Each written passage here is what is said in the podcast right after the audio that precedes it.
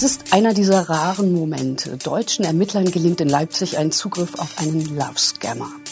Der Verdächtige stammt aus Westafrika. Er soll eine Frau um 20.000 Euro betrogen haben. Doch die Spur des Geldes verliert sich in einem Internetcafé in Ghana. Mein Name ist Christina Pohl, ich starte die Aufnahme und wir sind im Verhör.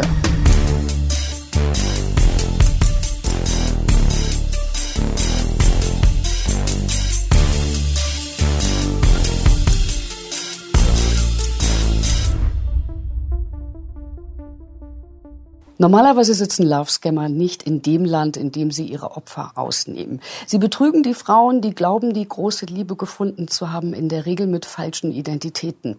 Das Internet samt Google Translate macht's möglich. Wer auf diesem Weg sein Vermögen verliert, sieht normalerweise nichts davon wieder. Zum Verhör erschienen ist jemand, der sich sehr gut damit auskennt. Carsten Schott hat die Dienststelle für phänomenbezogene Vermögensdelikte beim LKA Hamburg geleitet. Willkommen. Hallo. Sie sind in Rente gegangen, engagieren sich jetzt beim Weißen Ring. Warum tun Sie das? Weil mich das Thema eigentlich nicht loslässt. Ich habe 40 Jahre Polizeidienst hinter mir. Man sammelt Erfahrung um Erfahrung, möchte das aber auch nicht dann auf Null bringen. Insofern habe ich gesagt, das ist für mich eine Chance, diese Erfahrung zu nutzen und gewinnbringend für die Opfer und für den Weißen Ring eben einzusetzen.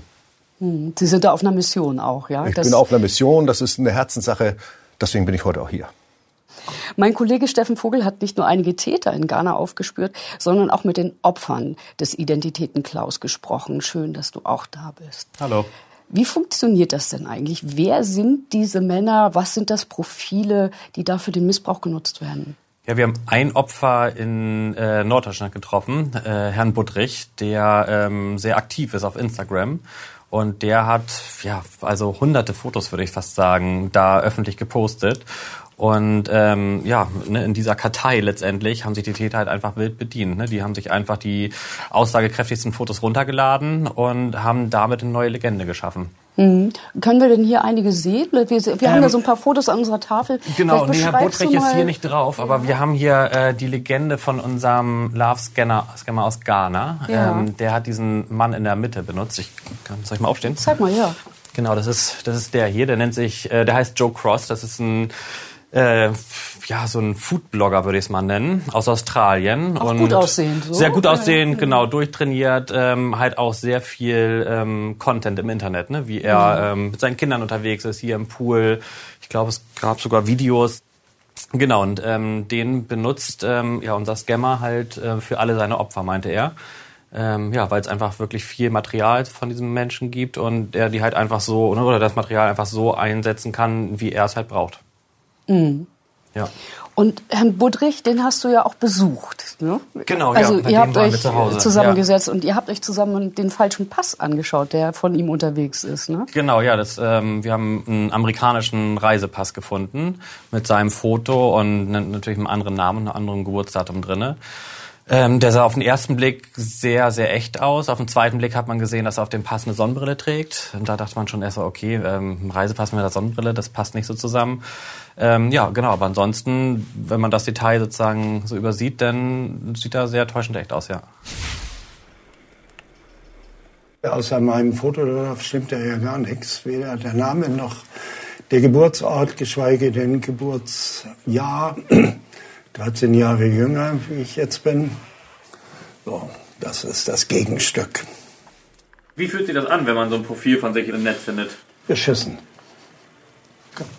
Schlicht und ergreifend beschissen. Das kannten Sie jetzt auch noch nicht? Nein, die kannte ich noch nicht. Ich kannte, dass dermaßen viele im Internet sind inzwischen, ist mir gar nicht bewusst. Und äh, Wobei ich weiß bei jedem Bild, wo das gemacht ist, wann das gemacht ist, in welcher Situation auch teilweise. Und, aber wenn ich das dann sehe, ja, es ist schon bedrückend, wenn man das dann sieht und man weiß, wofür das genutzt wird. Herr Schott, was passiert eigentlich, wenn Herr Budrich damit zur Polizei geht? Wie ermittelt die Polizei dann? Ja, wir würden ja erstmal sämtliche Daten, die er uns übergibt, erstmal abklären, datentechnisch über über die Computer, was, welche Informationen können wir generieren, wo können wir einen Anfasser finden für, Ermittlungs, für einen Ermittlungsstart.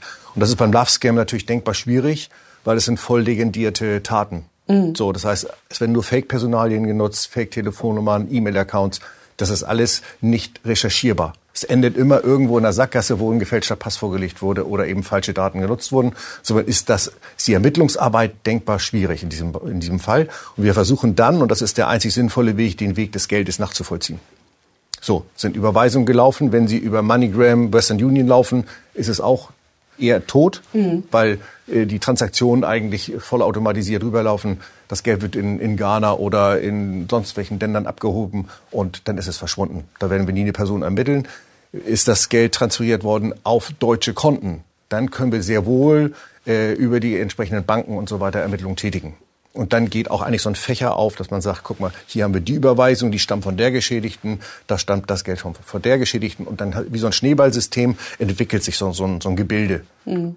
Aber die äh, männlichen Opfer dieser, dieser, äh, dieser Straftaten haben ja keine guten Chancen jetzt, weil die haben ja mit dem Geld im Grunde nichts zu tun. Ne?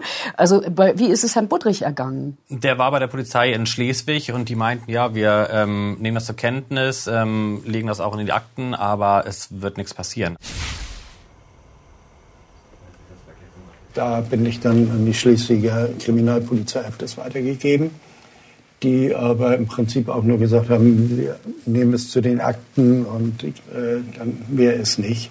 Die Fotos, die sind im Netz. Ähm, wahrscheinlich gibt es wirklich einfach Dateien von den Scammern, ähm, ne, die halt einfach diese Profile dann ähm, ja, in der ganzen Welt sozusagen verteilen und sind die halt einmal aus dem Netz geklaut, dann kann man nichts mehr machen. Wahnsinn. Und sind da nicht eigentlich die Plattformbetreiber in der Verantwortung rechtlich? rechtlich werden die sicherlich äh, entsprechende Erklär Aufklärungsprotokolle äh, da haben, ähm, wo sie aus der, sich aus der Affäre rausziehen. Mhm. Aber äh, wie diese Plattformen organisiert sind, mit KI, mit, mit, mit Systemen, die dem Täter ja noch in die Hände spielen, das finde ich schon fragwürdig. Mhm. Also zumindest wären Sie ja auch in der Pflicht, auch mal Identitäten zu überprüfen und nicht einfach nur die Möglichkeit geben, quasi ohne Referenz hier einen Account zu öffnen. Weil das ist ja schon die Basis. Jeder kann mit irgendwelchen Personalien irgendwelche Accounts generieren. Und wie wie funktioniert das. das eigentlich? Also wie bastelt man sich eine Identität? Indem man zum Beispiel bei Instagram auf eine Seite geht, sucht sich eine Identität raus, Peter Jackson, Punkt, Punkt, Punkt, irgend so eine, eine, eine Personalie, guckt sich an, oh, guck mal, der hat ja einen schönen Lebenslauf drin mit seinen Enkelkindern, mit dem Haus und das lässt sich über einen Downloader ganz bequem aufs Handy, aufs Tablet oder auf den PC laden und dann kann man es für seine eigene Legende wunderbar einbauen. Simpel und nicht nachvollziehbar, überhaupt auch nicht zu stoppen, mhm. weil es eben keinen kein Download-Schutz gibt von diesen Bildern. Und unsere Gesellschaft ist leider so, dass alles und jeder alles postet und dann haben wir natürlich das Problem, wenn ganze Legenden äh, dem, den Tätern offeriert werden, ja, dann haben die natürlich einfaches Spiel. Das mhm. ist ja unser Kernproblem, was wir haben. Du hast ja Michael in Ghana befragt dazu. Was hat der denn gesagt? Wie, wie bastelt er sich seine Identitäten? Er meinte, er hat nur diese eine Identität tatsächlich. Ich weiß nicht, ob er sie jetzt noch benutzt, aber ähm, in dem Fall ähm, er schaut halt so ein bisschen auf die Frau, was ist das für eine Frau und macht das halt immer so ein bisschen von dem Opfer abhängig und ähm, ne, gleicht dann sozusagen diese Legende ähm, an, an die Frau an. Ne? Also, keine Ahnung, bei der einen sagte dann vielleicht, er hat irgendwie viel geerbt oder er ist im Goldbusiness oder ähm, er ist Soldat, was auch immer. Er hat halt, ähm, ja, Frohfrau irgendwie eine spezielle Taktik, wie er da vorgeht. Das heißt, jede Frau bekommt eine andere Geschichte. Oder was für Erfahrungen haben Sie da gemacht? Ähnliche Geschichten, aber eben mhm. auch immer so abgedatet, so ein bisschen geguckt, äh, wer, wer, was könnte klappen. Man muss immer gucken, was, was für eine Zielgruppe ist sie, wie alt ist sie. Damit geht's ja schon mal los. Ja, was hat sie für ein Einkommen zum Beispiel? Zum Beispiel so. Das sind alles so diese Eckdaten, die muss er ja natürlich auch erstmal ermitteln. Mhm. In dem ersten Kontakt. Das ist ja nach Phasen unter, unter, untergliedert, dieses ganze Tatverhalten. Und die erste Phase ist das Kennenlernen, das Updaten und gucken, was, was könnte funktionieren. Also das ist sein Fingerspitzengefühl. Aber er ist der Profi. Du musst dich an jede Kleinigkeit erinnern, die du gesagt hast damit du nicht durcheinander kommst. Du darfst nie die gleiche Geschichte für alle Frauen verwenden. Es kommt darauf an, wie viel Geld die Kundin hat. Wenn du mehr als vier Frauen hast, wirst du verrückt. Wie viel schafft man denn da gleichzeitig? Also ich stelle mir das schwer vor, quasi Tag und Nacht für die Frauen erreichbar zu sein. Was hat Michael dazu also gesagt? Also Michael meinte, mehr als vier geht nicht, dann wird man verrückt. Also weil man halt wirklich einfach, das ist ein Fulltime-Job. Also er ist wirklich auch, also man hat es gemerkt, neben unseren Dreharbeiten, er war die ganze Zeit am Telefon, hat geschrieben ähm, und das halt mit vier Frauen gleichzeitig. Ähm, ja, und ne, dann die Zeitverschiebung noch. Also das ist jetzt nicht so, dass man da, ich sag mal, drei Nachrichten am Tag schreibt und äh, die überweist fett Geld. Also man muss da wirklich die ganze Zeit am Ball bleiben. Ja. Das muss man auch psychologisch erstmal hinkriegen. Ne? Also dass, dass man da nicht äh, A, auffällig wird bei den Frauen, aber selbst auch ähm, das so hinkriegt, dass man die auseinanderkriegt. Ja, und jeder ne? kleinste Fehler, der ja. bedeutet halt ne, sofort irgendwie den, der, den Verlust der Einnahmen. Ne? Also wenn du dich da einmal verschreibst und äh, die Frau auf einmal ja irgendwie stutzt oder vielleicht beim ersten Mal steckt es vielleicht noch so weg, aber wenn das zwei, dreimal passiert, dann, dann war es das halt, ne? Dann, dann mhm. springt die ab. Die Laufskammer gehen ziemlich weit mit dem, was sie tun. Ihr habt einen Fall recherchiert, da geht es um Ilona, Ilona aus Bautzen. Und die hat angeblich Post bekommen von einem GI, war das so? Also was, äh, was ist Ilona genau passiert? Ja, Ilona, genau, die hat ähm, diesen Herrn da kennengelernt, ein äh, Frank Allen hat er sich genannt, ein GI, der im Auslandseinsatz war. Und genau, ne, über eine längere Zeit hat sich in ihn verliebt und ihn tatsächlich äh, im Internet sogar geheiratet. Ähm, ne, da vorne sieht man die Heiratsurkunde. Moment, können wir noch mal einmal kurz zurückgehen? Wie, wie heiratet man jemanden im Internet? Also erstmal muss man einen Heiratsantrag machen. Also es muss ja erstmal so weit kommen, ne? Genau, sie haben sich irgendwann, also ich, das war sein Vorschlag, ähm, dass die beiden heiraten. Und er hat dann diese Heiratsurkunde, die man da vorne sieht, aufgesetzt und ihr die nach Hause geschickt, unterschrieben und sie sollte die Urkunde dann auch selber unterschreiben und zu ihm zurückschicken, was sie auch getan hat. Er hat mir dann einen Heiratsantrag gemacht, war relativ schnell bereits und hatte mir gesagt, dass er sehr schnell nach Deutschland käme und ich sollte mir schon ein Hochzeitskleid aussuchen. Und darunter sieht man sogar die Eheringe, die er schon besorgt hatte für die anstehende Hochzeit. Ähm, ja, also kann man sich ungefähr vorstellen, ne, in was für einer Gefühlslage diese Frau war. Sie dachte jetzt ja. wirklich, er kommt nach Deutschland und sie werden hier heiraten. Das hat mir sehr gut getan. Ich war nicht allein. Ich konnte mit jemandem über meine Gefühle reden. Ich konnte mit jemandem über meine Probleme reden. Was sagen die dazu? Dem, da kann man eigentlich nichts mehr zu sagen. Also, weil da, da muss auf so massive Art und Weise der normale Menschenverstand alles Alarm, alle Alarmsignale müssen ausgesetzt haben sondern stellt sich natürlich die Frage, wie kann das passieren? So, das ist ja das, was mich so umtreibt, da äh, das mal zu beleuchten. Das versuchen wir gerade mit der Uni Hamburg in einem Forschungsprojekt. Eben diese Phase, das ist einmal die, die Aufwärm-Kennenlernphase oder die Undock-Phase und dann äh, dieser, dieser Point of No Return, also wo die Leute die Kontrolle verlieren. Wie kommt es? Was passiert da? Tatsächlich äh, werden Triggerworte benutzt, werden Triggerhandlungen benutzt. Wie geht der Täter strategisch vor? Kann man das ablesen? Das liest sich äh, lässt sich, Nachrichten. Genau, in den, Chat, in den Chats äh, ist das ja wunderbar dokumentiert. Und da muss man gucken, wie weit äh, baut er sie dann auf, mit welchen möglichen, mit welchen Worten, äh, um sie zur Zahlung zu bringen oder zu solchen Handlungen. Mhm. Das ist ja außergewöhnlich. Jeder normale Mensch würde sagen, absurd. Also wie kann man im Internet heiraten? Geht gar nicht. Also, so, aber, aber da, da muss es ja ein, ein System geben und es muss im Menschen auch was passieren, dass es zu solchen Fehlhandlungen kommt. Wie untersuchen Sie das genau? Also ist das mit alten Akten? Wie funktioniert ja, das genau? Ja, also ja. wir, wir planen, das ist sehr noch in, den, in, den ersten, in der ersten Abklärung, wir planen zusammen mit der Uni Hamburg und dem Weißen Ring und dann auch mit der Polizei natürlich Handakten auszuwerten und zu gucken, wie sind die Chatprotokolle, alles rauszuziehen, was wir an, an Daten bekommen um, um dann zu sehen, wie sind die einzelnen Tatphasen und wo können wir tatsächlich sehen, aha, hier ist der, der Knockout gewesen. Da, mhm. ab diesem Zeitpunkt war sie widerstandsunfähig. So, und das ist wichtig auch nachher für die Prävention. Das soll mal, sollen neue Präventionsgedanken nochmal generiert werden. Wie können wir Menschen davor warnen? Wie können wir sie davor beschützen? Alle werden wir nicht, nicht, nicht erreichen, aber ein Teil vielleicht. Und das wäre schon sehr viel dass sie zumindest misstrauisch werden, weil das ist ja schwierig, ein Menschen, der, also Sie kennen das vielleicht auch, wir kennen das alle, wir sind mal verliebt und dann, wenn dann jemand kommt und sagt, hm, besser nicht mit dem oder mit der. Äh, man hört nicht drauf. Man hört nicht drauf. ne? Exakt, die also Alarmsignale also, werden nicht, die, man nimmt sie nicht wahr. Ja. So, da, da wollen wir die Menschen irgendwie mal hinbringen, dass sie eben doch noch mal auf ihre innere Stimme hören. Wieso mhm. ein blendend aussehender GI von maximal 40 Jahren kommt auf mich, ich sage mal Ende 60, Anfang 70 vielleicht, aber noch gut situiert. Wie, was will der von mir? Mhm. Kann das überhaupt sein? So diese Frage, die müsste man sich eigentlich dann stellen. Wird aber nicht gestellt, wie wir immer wieder feststellen in diesen Schadensfällen. Mhm. So, und das macht dann eben schon so, wo wir sagen, da müssen wir mal hinterschauen. Okay, und wie ging es mit Ilona weiter nach der Hochzeit im Internet? Ähm, sie hat einfach viel Geld verloren. Ähm, also sogar so viel, dass sie nachher die Hypothek ihres Hauses nicht mehr abzahlen konnte. Aber warte mal, vorher hat sie doch noch so andere Bilder bekommen von Goldbarren. Irgendwie genau. damit wollte das passiert tatsächlich auch relativ häufig. Ich weiß nicht warum, aber viele Scammer ähm, benutzen Gold. Ich weiß nicht, ob das bei Ihnen auch auffällig ist, aber bei uns war das zumindest oft Thema. Ähm, ihr wurde ein Video geschickt ähm, von einer dritten Person, also nicht Frank Allen, der den Tresor öffnet, wo ja so ein Haufen Goldbarren drinne stand.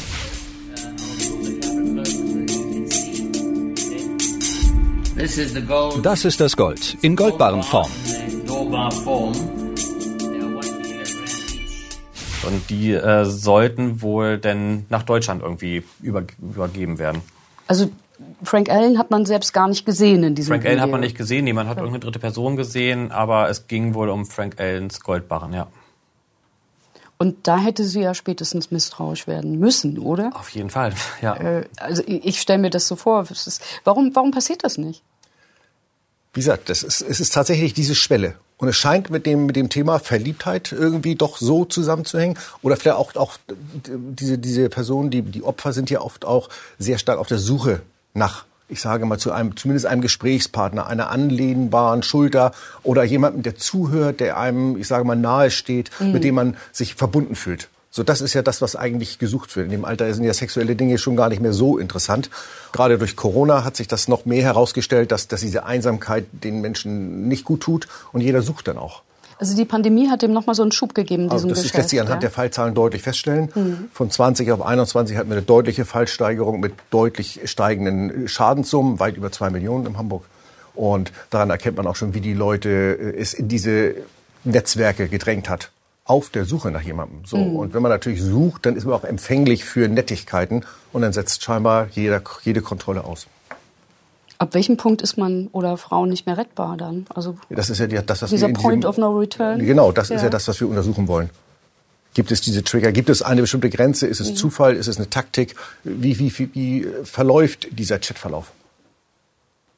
So nur einfach drüber zu sprechen, ist zu wenig. Also das wollen wir mhm. tatsächlich mal untersuchen, was ich auch sehr, sehr gut finde. Ja, und das gibt es ja wahrscheinlich noch nicht, ne? so eine Nein. wissenschaftliche Studie über Love Scammer. Nee. Ja. Ähm, wie ist es dann mit Ilona weitergegangen? Sie hat sehr viel Geld verloren. Ne?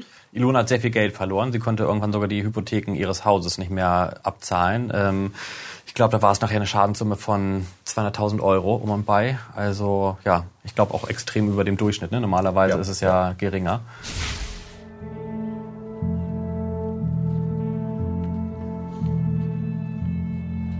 Ich könnte heulen. Es ist furchtbar. Alles verloren. Also wir bewegen uns normalerweise so im fünfstelligen Bereich, im mittleren fünfstelligen Bereich, zwischen 10, 30, 40.000. Das ist dann aber schon, schon ordentlich, das ist viel. Wobei Sie hatten auch mal erzählt in unserem Gespräch, dass da eine Geschädigte mit über einer Million gab. War das nicht so? Es gab jetzt einen, es gab eine Festnahmeaktion auf, auf Mallorca, wo eine 15-köpfige Tätergruppe festgenommen wurde und, der, und die eine Geschädigte hat 800.000 verloren. So, das war jetzt aktuell gerade der Fall. 800.000 also, ja, Euro. Auch mit, mit äh, Hausverkauf und, und, und, und Belastung des Hauses. Das sind natürlich extrem, extreme Einzelfälle.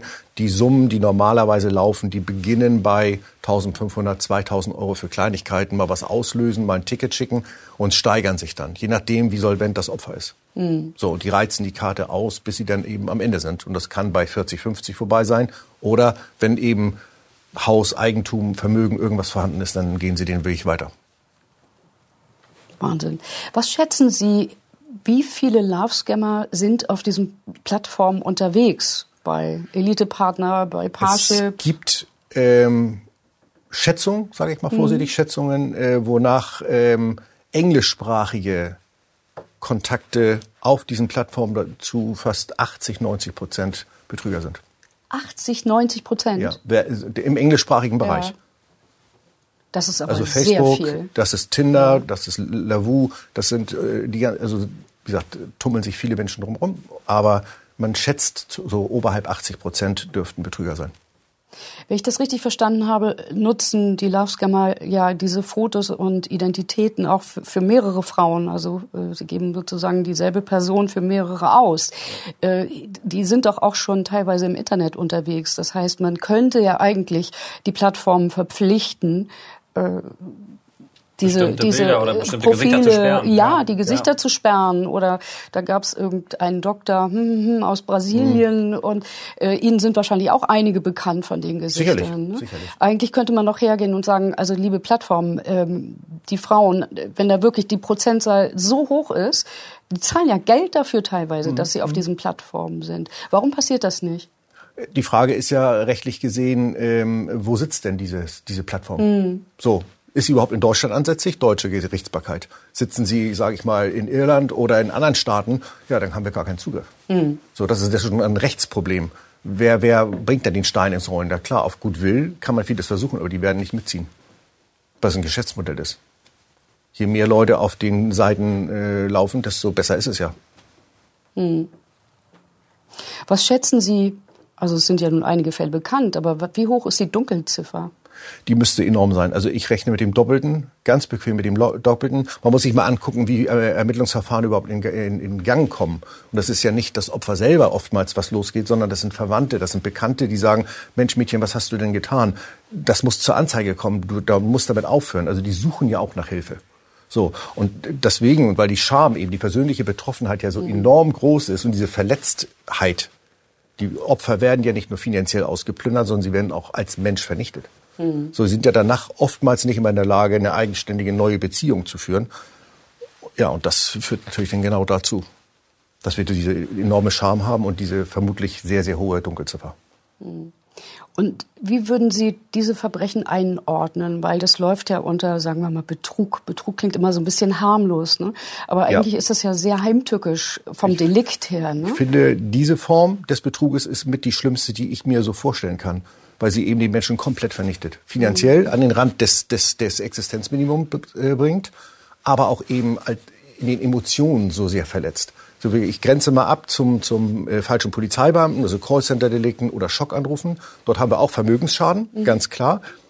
Die Opfer sind aber in der Lage, das noch rational zu erfassen. Wo habe ich denn den Fehler gemacht? Mhm. Tatsächlich haben sie irgendwo mal einen Fehler gemacht, indem sie nicht genau zugehört haben oder das Gespräch nicht beendet haben oder oder. Also sie das lässt sich irgendwo noch nachvollziehen, wo das Opfer selber nicht gut aufgestellt war, zu leicht, glaube ich, war, wie auch immer. Hier wird das Herz getroffen. Mhm. Der, der, suchende Mensch wird verletzt. Und das macht es so, so unaussprechlich schlimm.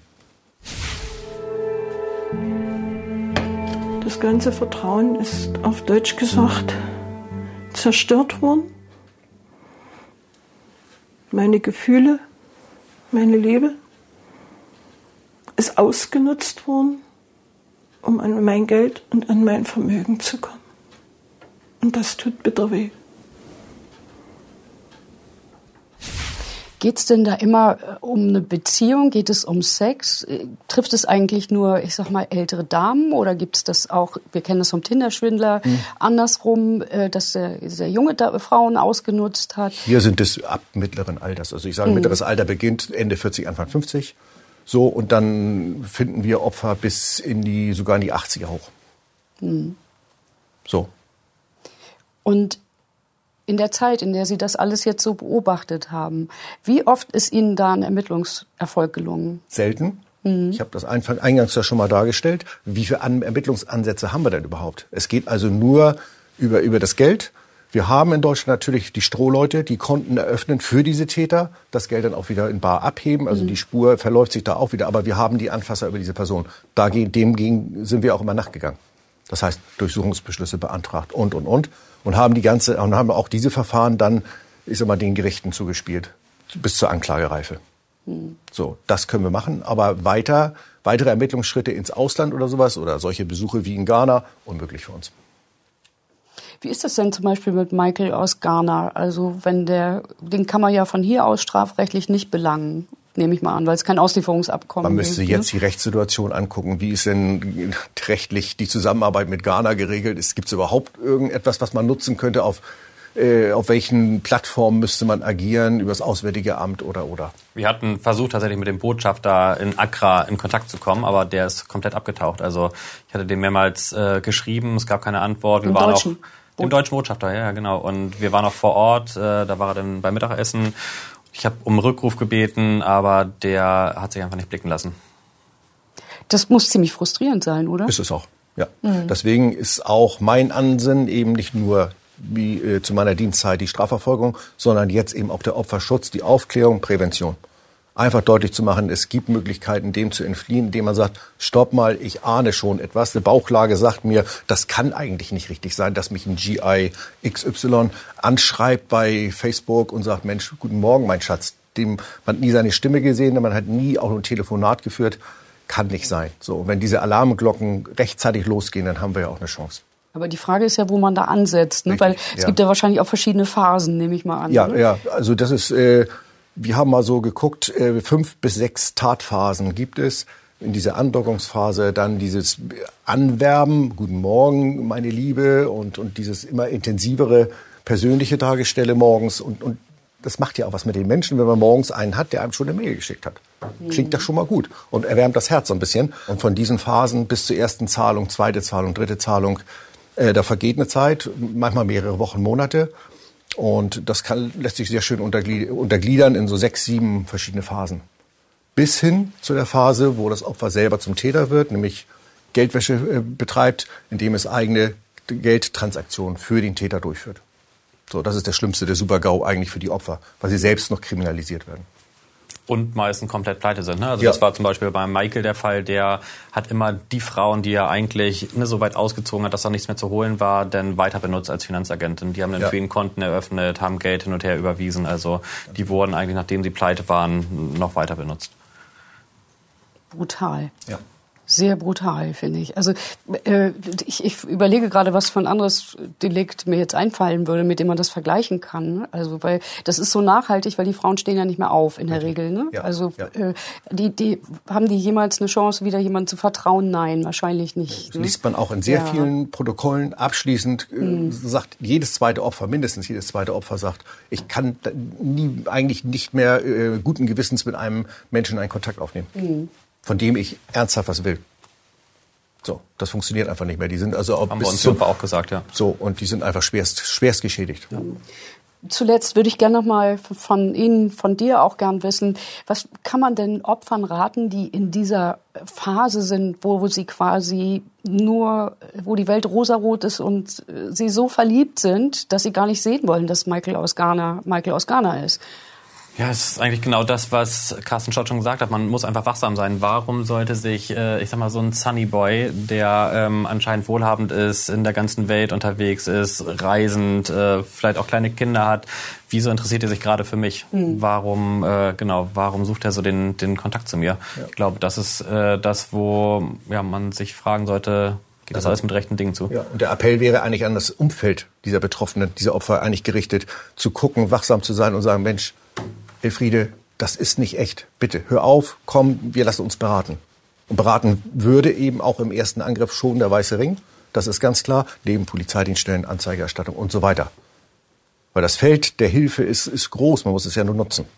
Wir haben von vielen Frauen gehört, die, obwohl sie wissen, dass sie es mit Love-Scammern zu tun haben, dass sie Geld verloren haben, dass sie betrogen worden sind, trotzdem weitermachen. Was sagen Sie dazu? Ja, es ist tragisch. Ähm, es gibt Möglichkeiten, ähm, diesen Personen zu helfen, sie aufzubrechen, sage ich mal, dass sie auch begreifen, in welcher Rolle sie sich gerade äh, befinden. Dazu benötigen wir aber auch die Unterstützung der Familien, der Bekannten. Und natürlich Weißer Ring steht zur, zur Seite und die Polizeidienststellen natürlich, um das ganze Ermittlungsverfahren nach vorne zu bringen. Aber es ist ein langer Weg und der nicht immer klappt. Die Hoffnung stirbt zuletzt. Richtig. Ich danke Ihnen sehr, dass Sie da waren. Ich danke dir sehr, dass du deine Recherchen mit uns geteilt hast. Und vor allem wünsche ich Ihnen viel Erfolg bei der Studie. Danke. Ich stoppe die Aufnahme.